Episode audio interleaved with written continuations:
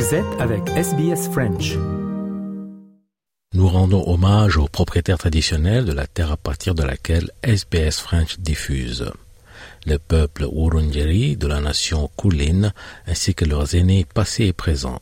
Nous rendons hommage également à toutes les tribus et clans aborigènes ainsi que les insulaires du détroit Torres auxquels nous diffusons. SBS, a world of difference. You're with SBS French on mobile, online and on radio. Vous êtes avec SBS French sur votre smartphone, en ligne et à la radio. Mesdames messieurs, bonjour, il est 13h, vous écoutez le programme en français sur Radio SBS en ce jeudi 10 octobre euh, 2022. Christophe Mallet pour vous présenter l'émission avec un grand plaisir de retour à l'antenne après euh, quelques, quelques mois passés sur les routes de France et les routes d'Espagne pour euh, le vélo. Je suis de retour donc euh, à l'antenne de Radio SBS et c'est avec plaisir que nous présentons cette émission aujourd'hui. Nous parlerons de musique, nous parlerons d'économie également, Euh, mais tout ça ce sera bien entendu après le journal.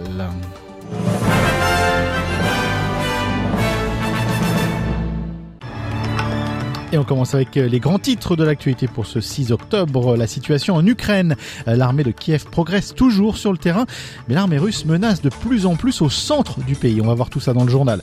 En Australie, des débats sur la liste des visas des travailleurs qualifiés et sur le rôle des gouvernements précédents.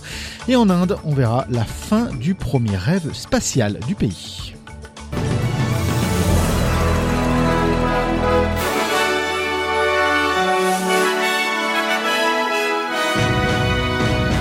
On débute ce journal dans le Queensland où la police a arrêté un groupe euh, de personnes en lien avec la mort par balle d'un homme à Brisbane. C'était plutôt cette semaine.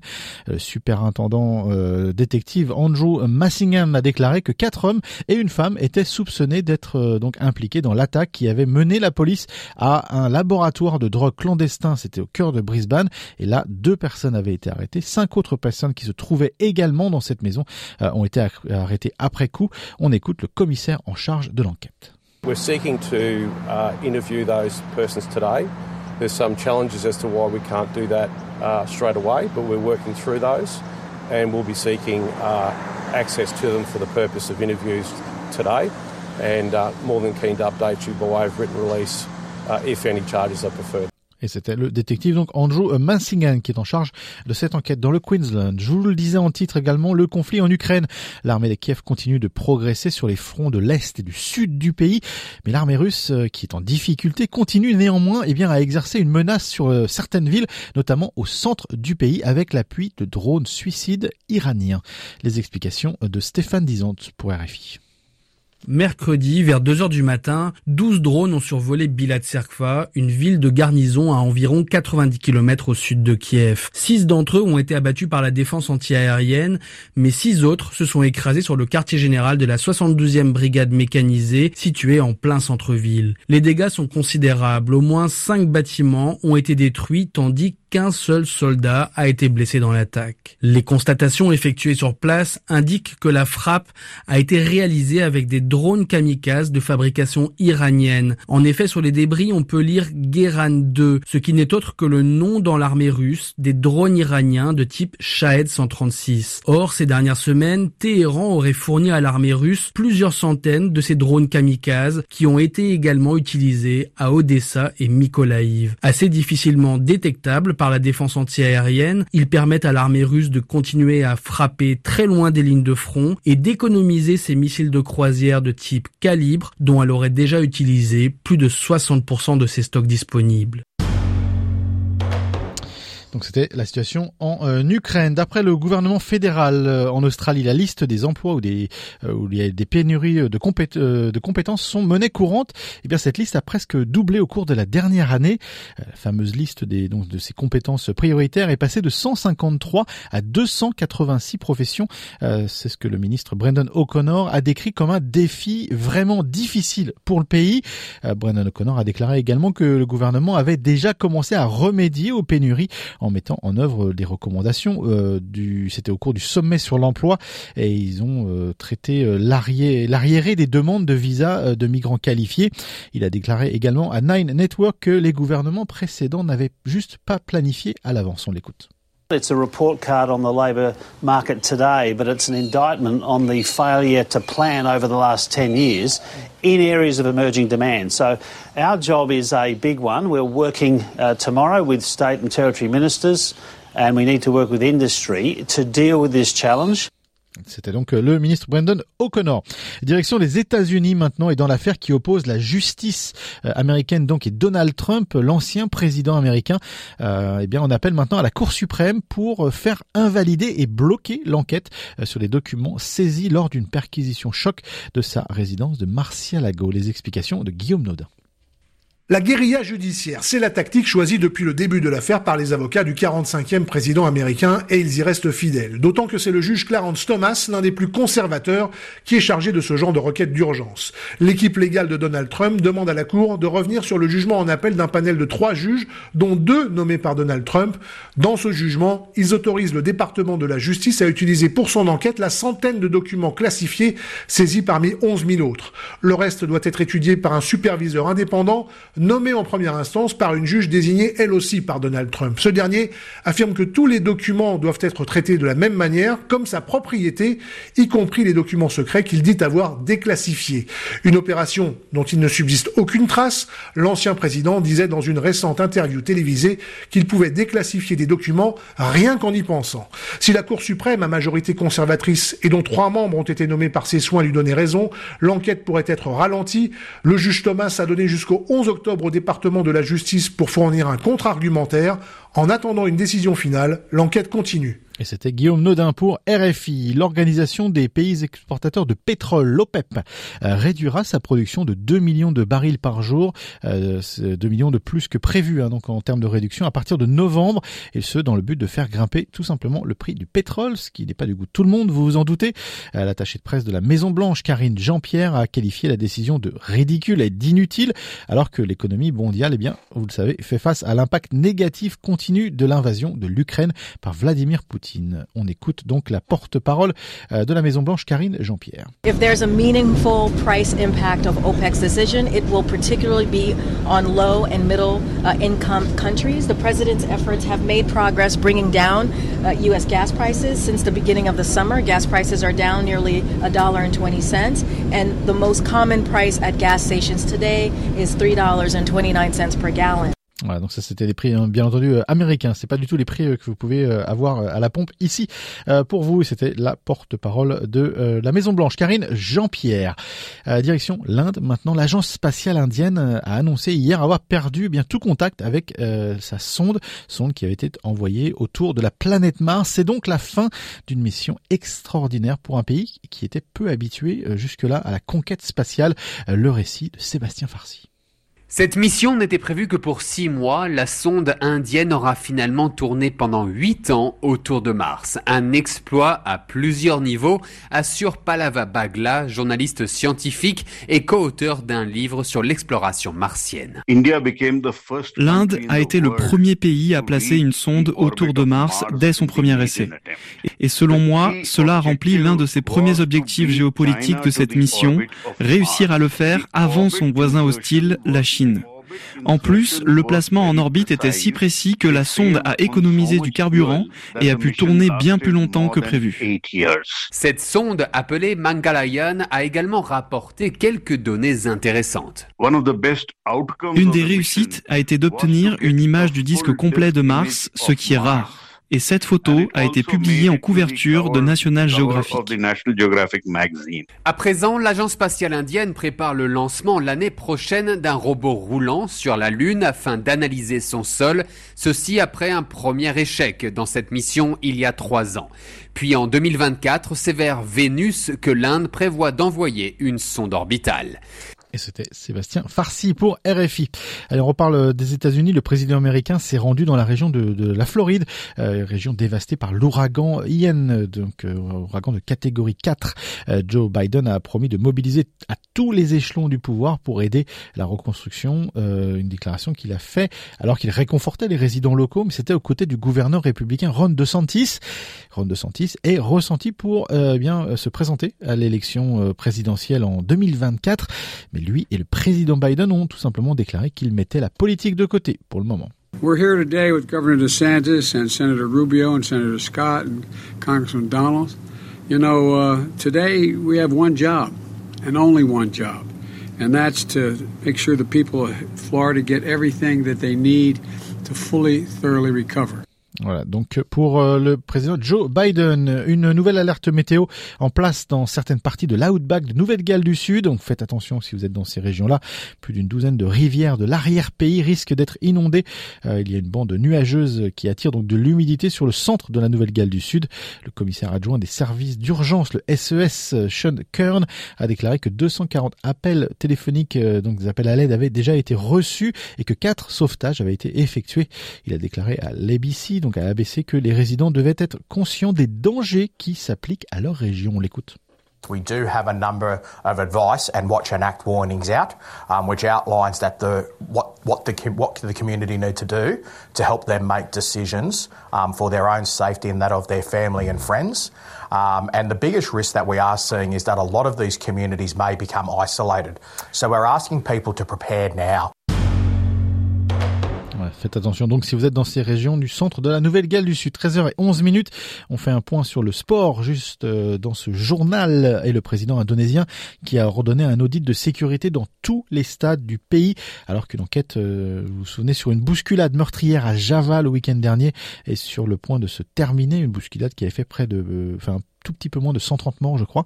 Euh, Joko Widodo a également déclaré que l'instance dirigeante du monde du football, donc la FIFA, pourrait aider à aborder de manière euh, plus pragmatique le, dont le sport est euh, géré en Indonésie.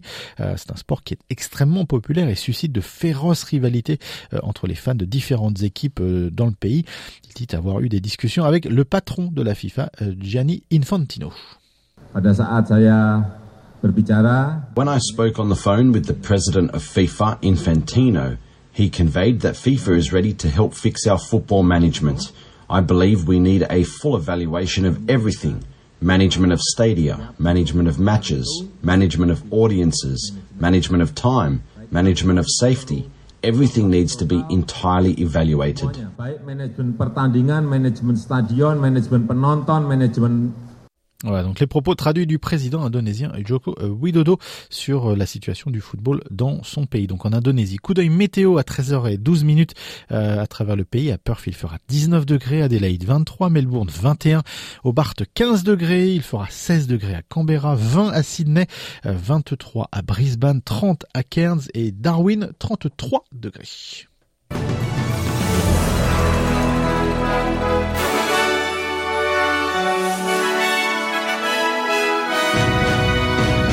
Les grands titres de l'actualité pour aujourd'hui. La situation en Ukraine, l'armée de Kiev progresse euh, toujours sur le terrain, on l'a vu, mais l'armée russe eh bien, menace de plus en plus au centre du pays, notamment avec des drones suicides, des drones d'origine iranienne. En Australie, euh, des débats sur la liste des visas des travailleurs qualifiés, sur le rôle des gouvernements précédents dans la classification de cette liste. Et on l'a vu également dans ce journal en Inde, la fin du premier rêve spatial du pays avec la perte de la sonde qui était autour de Mars. Voilà, 13h13 minutes. Courte pause et on retrouve Jean-Noël pour le journal des sports dans quelques instants.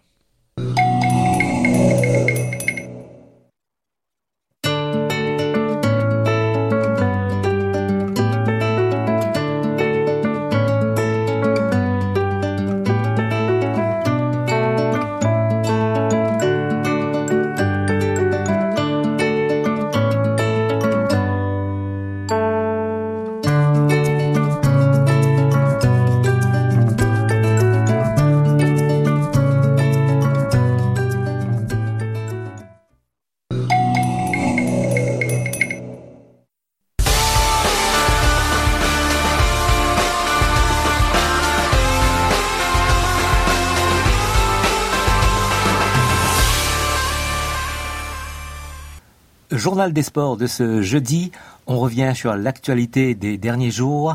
En Australie, un supporter de Sydney United interdit de stade à vie après qu'une enquête a révélé qu'il avait fait un salut fasciste lors de la finale de la Coupe d'Australie samedi dernier.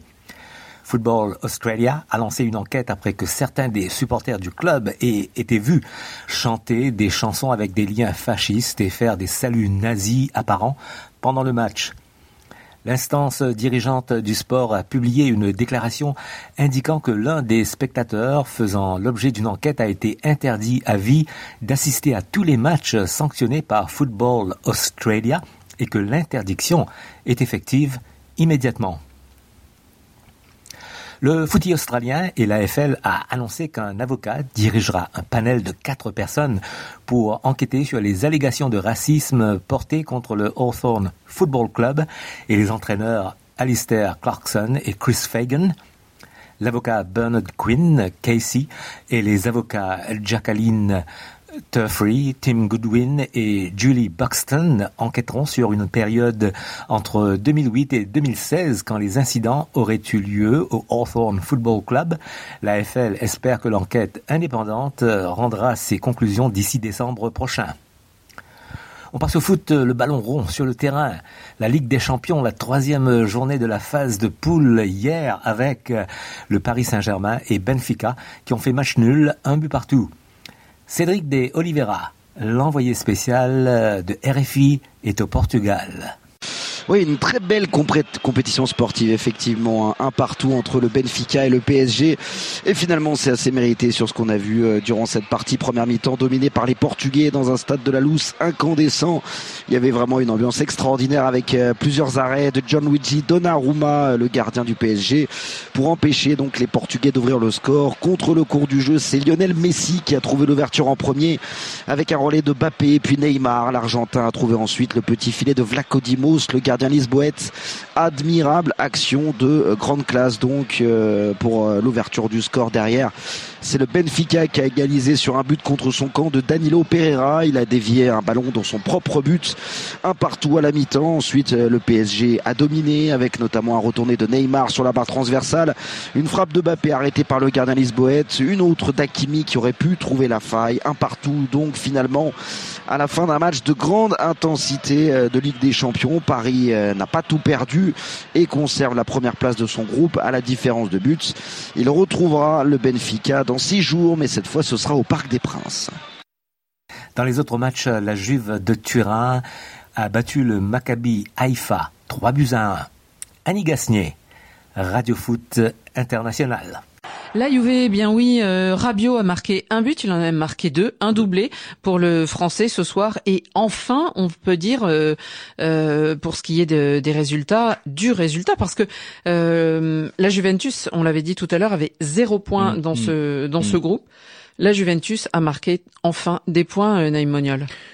Bah, c'était un minimum, c'était le minimum parce que je rappelle que si score de 3 1 en, en fin 3 buts de, 1, 3 buts 1, partie. Euh, contre le Maccabi Haïfa euh, précisons-le, cette équipe euh, israélienne. Et, et, rappelons que si aujourd'hui Benfica est le concurrent direct du PSG pour la qualification, au mois d'août, au moment du tirage au sort, c'est la Juve qu'on attend avec le PSG. Mm. Donc quand on est l'un des meilleurs clubs italiens, qu'on a recruté des joueurs très chers, notamment Vlaovic, et qu'on se retrouve avec zéro point après deux journées, c'est c'est une anomalie. Donc ils ont remis un petit peu, comme on dit, l'église au milieu du village. Maintenant, il va falloir euh, confirmer.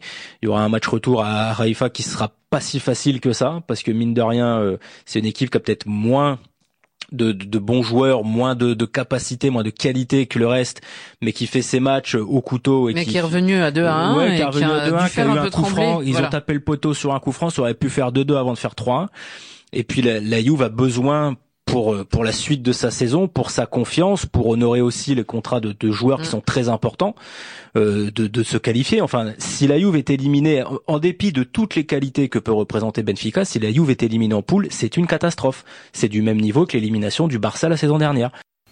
Autre résultat, Salzbourg a dominé le Dynamo Zagreb un but à 0.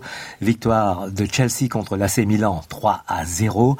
Leipzig a battu le Glasgow Celtic 3 euh, à 1. Le Real de Madrid euh, s'est imposé contre le Shakhtar Donetsk 2 à 1. Et la victoire écrasante de Manchester City contre le FC Copenhague, 5 buts à 0. Victoire du Borussia Dortmund contre Séville euh, FC, 4 buts à 1. On écoute maintenant le, le bilan des buteurs africains des matchs d'hier avec Hugo Moissonnier pour RFI. La Panthère est lancée. Premier but en Ligue des Champions cette saison pour Pierre-Emerick Aubameyang. Pas le plus difficile de sa carrière, une reprise de près, mais c'est une deuxième réalisation avec Chelsea pour le Gabonais, la deuxième de rang même. Les Blues s'adjugent le choc de la soirée contre le Milan 3-0. Chelsea chip aux Italiens la deuxième place du groupe avec Khalidou Koulibaly titulaire en défense. En revanche, Edouard Mendy, l'autre Sénégalais de Stamford Bridge, est resté sur le banc. Soulagement pour un autre champion d'Afrique, algérien cette fois, Riyad Mahrez débloque son compteur cette saison sur penalty. Très large victoire de Manchester City contre Copenhague 5-0 avec un nouveau doublé de l'inévitable Erling Haaland. Les Sky Blues dominent leur poule devant un Borussia Dortmund qui régale sur le terrain de Séville 4 malgré la réalisation. Là aussi, une première cette saison du Marocain Ennessiri. Autre lion de l'Atlas en évidence ce mercredi, Ashraf Hakimi avec le PSG, le latéral à l'origine d'une belle action collective, Mbappé, Neymar, Messi pour une conclusion magnifique. Mais Paris se contente du nul un partout sur le terrain de Benfica. Les deux clubs partagent la première place du groupe H. Mardi, la troisième journée de cette Ligue des Champions avec euh, Marseille qui a battu le Sporting Portugal 4 buts à 1. Christophe Diremzian, RFI. Oui, on avait fini par croire que ça n'arriverait plus jamais, hein, vu la statistique très encourageante au coup d'envoi de 16 défaites en 17 matchs. Mais ça y est, l'OM a gagné face au Sporting Portugal 4 1. Pas de chance, ses supporters n'ont pas pu vivre ce petit événement à fond car le match était à huis clos. Il est encore mal parti puisque les Marseillais ont encaissé un but au bout de 50 secondes de jeu, mais bien aidés par les gardiens de l'équipe de Lisbonne. Les gardiens, le premier fébrile et expulsé, le second pas très rassurant non plus. Les Marseillais ont obtenu un succès mérité après une entrée en matière délicate. Leur capitaine Matteo Gendouzi au micro de Canal+. On savait qu'ils étaient très dangereux, surtout les, les trois joueurs offensifs. On sait qu'ils aiment beaucoup euh, entre eux. Ben, ils nous ont eu dès le, début du match sur la, première situation. Mais voilà, je trouve que après les, les 10-15 premières minutes, on a fait un excellent match en somme. On a mis l'intensité qu'il fallait. On a, on a eu un très bon pressing, ce qui nous a permis de récupérer pas mal de ballons et de se, de se procurer beaucoup d'occasions. Donc euh, voilà, on a fait vraiment un match complet. C'était important de gagner parce qu'on sait qu'avec les deux défaites, on était mal embarqué. Maintenant, tout est encore possible. On va bien récupérer parce qu'on a un match aussi euh, contre Ajax ce samedi. Mais voilà, c'est une très belle performance de l'équipe. L'OM relancé dans la course à la qualification pour les huitièmes de finale, même s'il reste dernier de son groupe.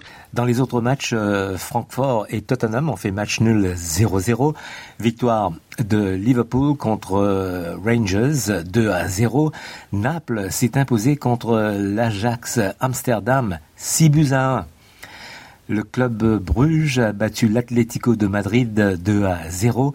Le FC Porto s'est imposé contre le Bayer Leverkusen 2 à 0. Victoire écrasante du Bayern de Munich contre Victoria Pleasant, 5 buts à 0.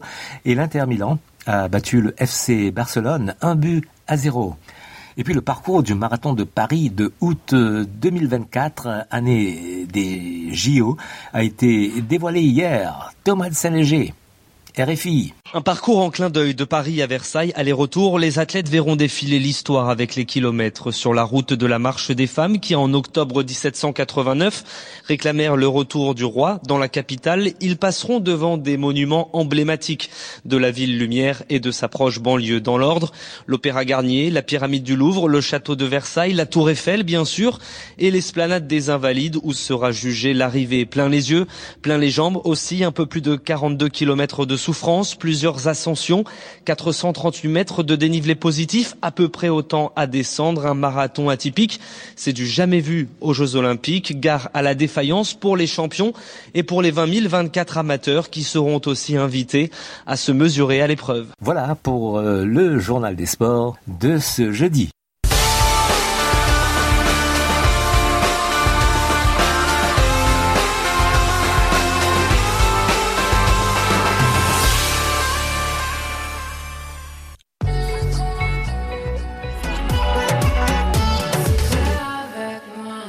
C'était Époque euh, et cette chanson Tout va bien qui fait partie de notre sélection musicale pour le mois. Il est 13h26 minutes, courte pause et on se retrouve dans quelques instants. Vous écoutez le français sur Radio SPS. La Coupe du Monde de rugby en France, c'est dans un an, mais pour les professionnels du tourisme, la compétition a bel et bien déjà commencé. Une délégation d'élus et de professionnels du tourisme sont en tournée en Australie et en Nouvelle-Zélande pour convaincre les supporters des Wallabies et des All Blacks de venir en nombre l'année prochaine en France pour soutenir leur équipe. Cette Coupe du Monde de rugby, c'est une occasion parfaite pour faire revenir ces touristes du bout du monde, en particulier les Australiens qui, avant le Covid, étaient très nombreux à se rendre en France. C'est ce que rappelle Patrick Benamou, le directeur d'Atout France en Australie. 2019, près d'un million d'Australiens sont venus en France. Donc, un million d'Australiens qui ont dépensé 892 millions d'euros avant le Covid. Donc, pendant le Covid, vous pouvez vous imaginer la catastrophe après les 655 jours de, de fermeture des frontières. Et là, ça reprend euh, relativement bien. Euh, comme vous le savez, il y a des, des variables exogènes qui freinent un peu ce, ce, désir, comme on dit en anglais, de revenge travel, hein, le, le, le, taux d'inflation, l'incertitude, le, manque de confiance des consommateurs par rapport au, au taux d'intérêt. Mais, mais les avions sont complets. Ils sont complets. Pourquoi aussi?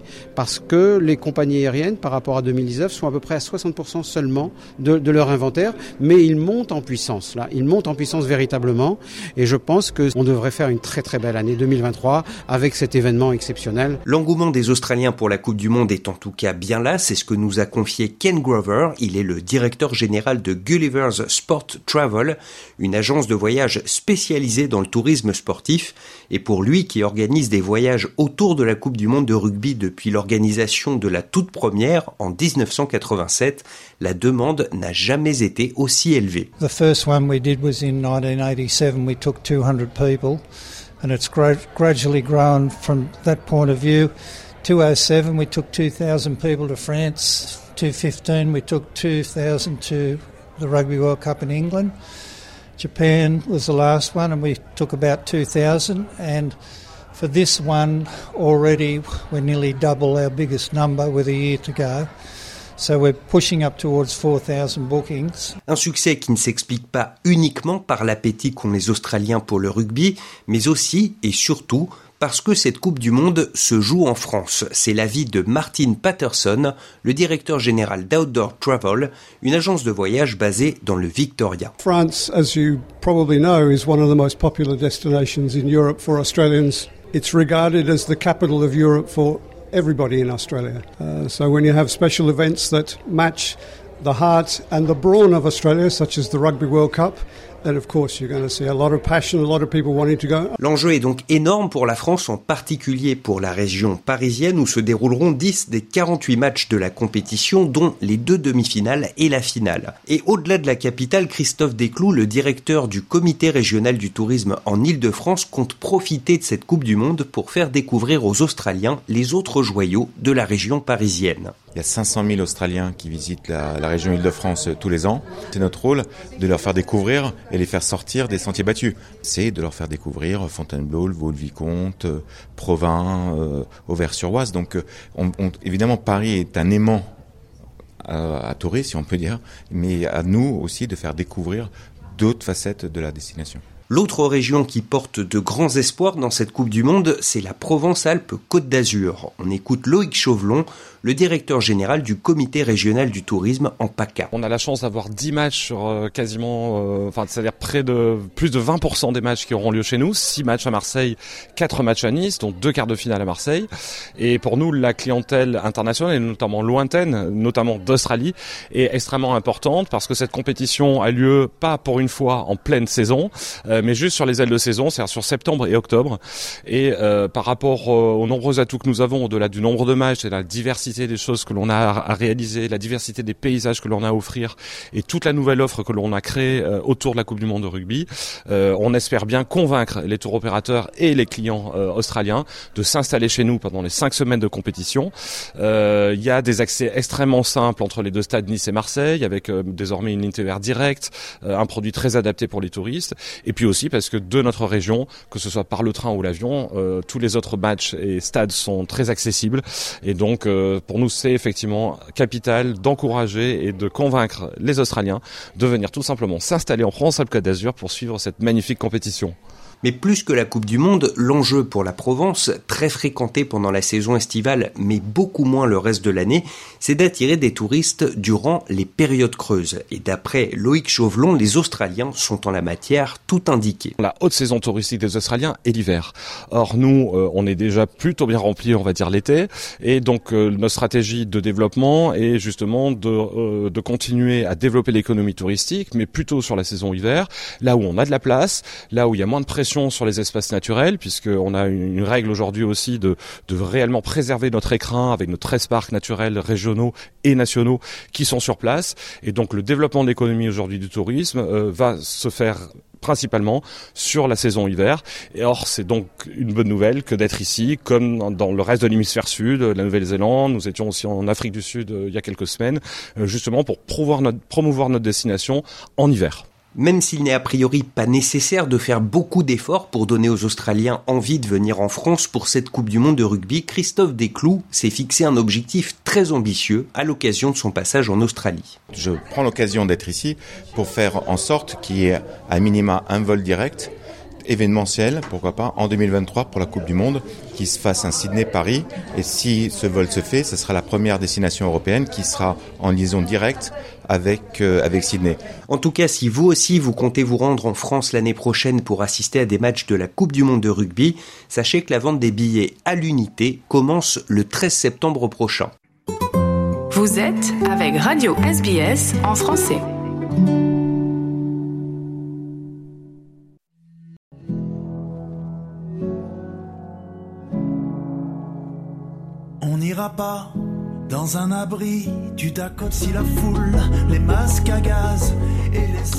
C'était donc Florent Marchais, cette chanson Le Dakota qui fait une fois, une nouvelle fois, pardon, partie de notre sélection musicale. 13h49 minutes. On parle de musique, encore une fois, mais avec Emma Hamilton.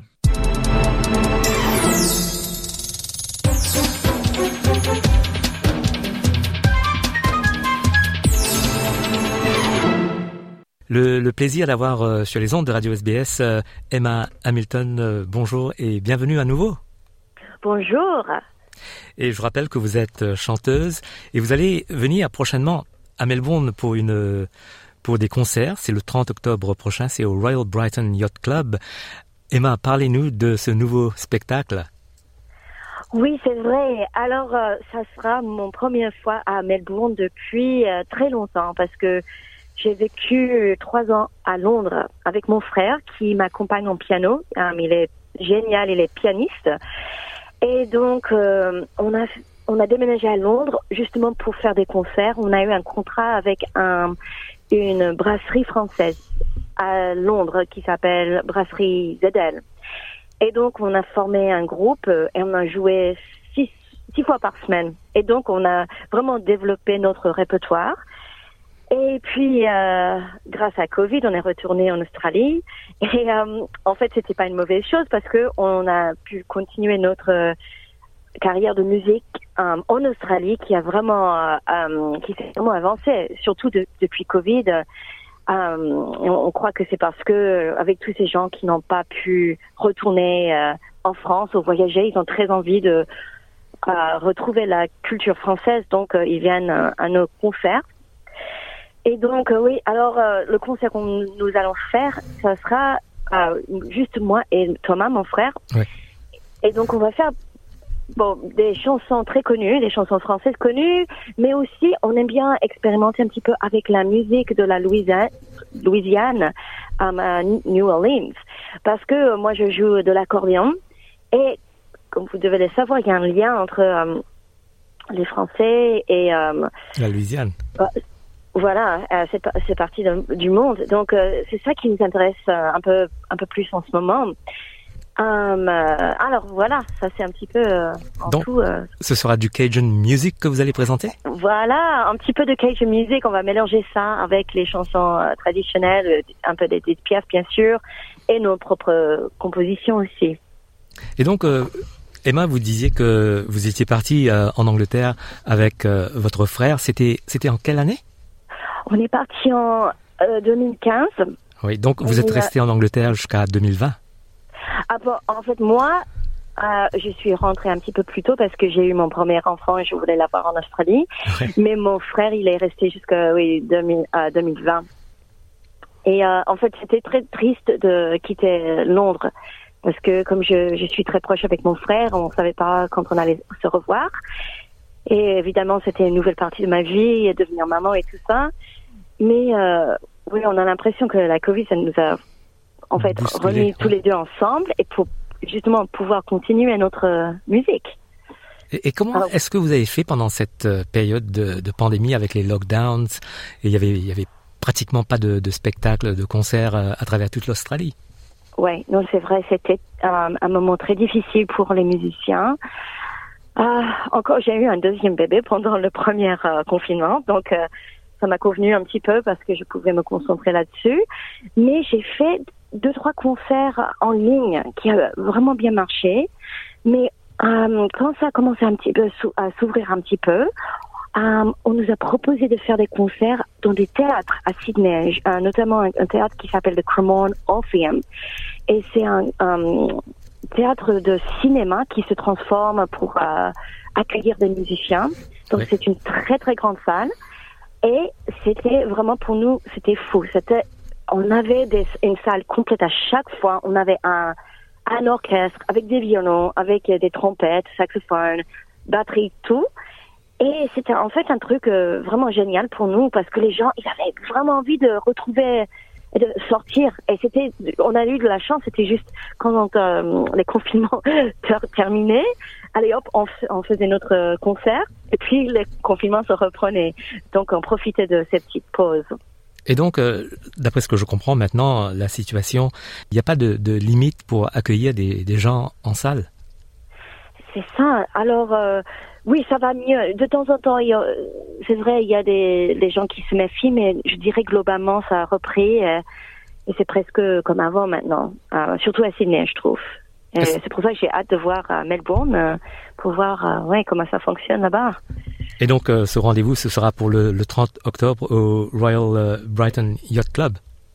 C'est ça, et on peut euh, trouver les billets sur ellismusicclub.com.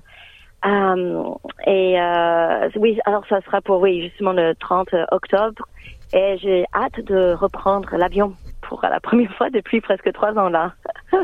Et parlons de, de, reparlons un petit peu de cet intérêt pour la musique qui vient de la Louisiane, euh, la, musique cajun.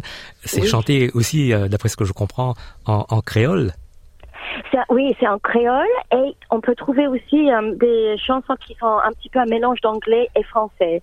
Par exemple, une chanson que nous apprécions beaucoup qui s'appelle Jolie Blonde mais ils le disent un peu plus euh, joli blanc, un peu comme ça. Et euh, ça, c'est une des les chansons les plus euh, connues de la Louisiane et c'est un peu ils le jouent euh, partout et c'est presque comme l'équivalent de Waltzing Matilda pour les Australiens. Donc il y a plein de versions différentes et ça c'est la chanson que nous avons adaptée pour finir nos concerts. Et il y a un rythme, c'est un, une valse et il y a un rythme et, et très prononcé et euh, une musique qui est très euh, répétitive, mais ça permet aux musiciens de pouvoir euh, expérimenter par-dessus. Et ouais, j'adore chanter cette chanson, Jolie Blonde. Et, et donc, j'imagine que le public australien apprécie ce, ce genre de mélange que, que vous pouvez offrir. Je pense oui, parce que c'est un petit peu comme la musique country music. C'est un petit peu dans ce avec ces mêmes racines. Et je trouve que les, oui, oui, les Australiens, ça, ça leur plaît beaucoup. Euh, euh, surtout parce que on, on je, joue de l'accordéon et on a bon, une clarinette et toutes sortes d'instruments qui peuvent évoquer, euh, oui, cette partie du monde. Emma, parlons de, de vos projets pour au-delà de octobre 2022. J'imagine que vous avez beaucoup de, de projets à, à venir. Oui, c'est vrai. Bon, je vais euh, sortir ma nouvelle chanson. C'est ma nouvelle euh, chanson avec mon groupe, avec mon frère qui s'appelle The Hamilton. Mhm. Et euh, oui, alors nous avons très hâte parce qu'on a enregistré toute cette musique en Angleterre dans un grand studio d'un producteur qui s'appelle Guy Chambers, qui est le producteur de Robbie Williams. Il nous a prêté son studio pour enregistrer toute notre musique. Donc ça, ça va sortir. Et pour l'année prochaine, on est en train d'organiser encore plus de concerts, euh, surtout dans des euh, dans des théâtres, euh, comme nous avons fait cette année, l'année dernière. Emma Hamilton, toujours un plaisir de vous avoir sur SBS en français. Meilleurs vœux pour pour la reprise de vos projets et de vos concerts. Bon, merci énormément, Jean-Noël, et à la prochaine fois. Merci beaucoup. Au revoir.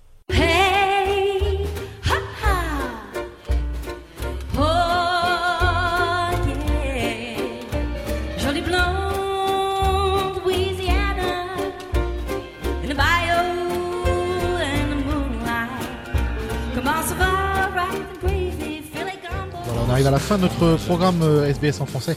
Est 13h59. Je vais vous faire un rappel des grands titres de l'actualité pour aujourd'hui. La situation en Ukraine, l'armée de Kiev qui progresse toujours sur le terrain, euh, mais l'armée russe qui menace de plus en plus le centre du pays.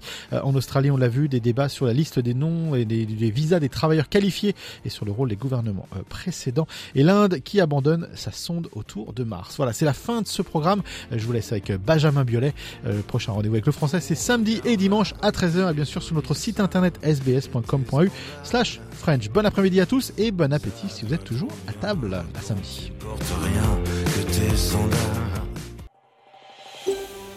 Vous voulez entendre d'autres rubriques comme celle-ci? Écoutez-les sur Apple Podcasts, Google Podcasts, Spotify ou n'importe où où vous obtenez vos podcasts.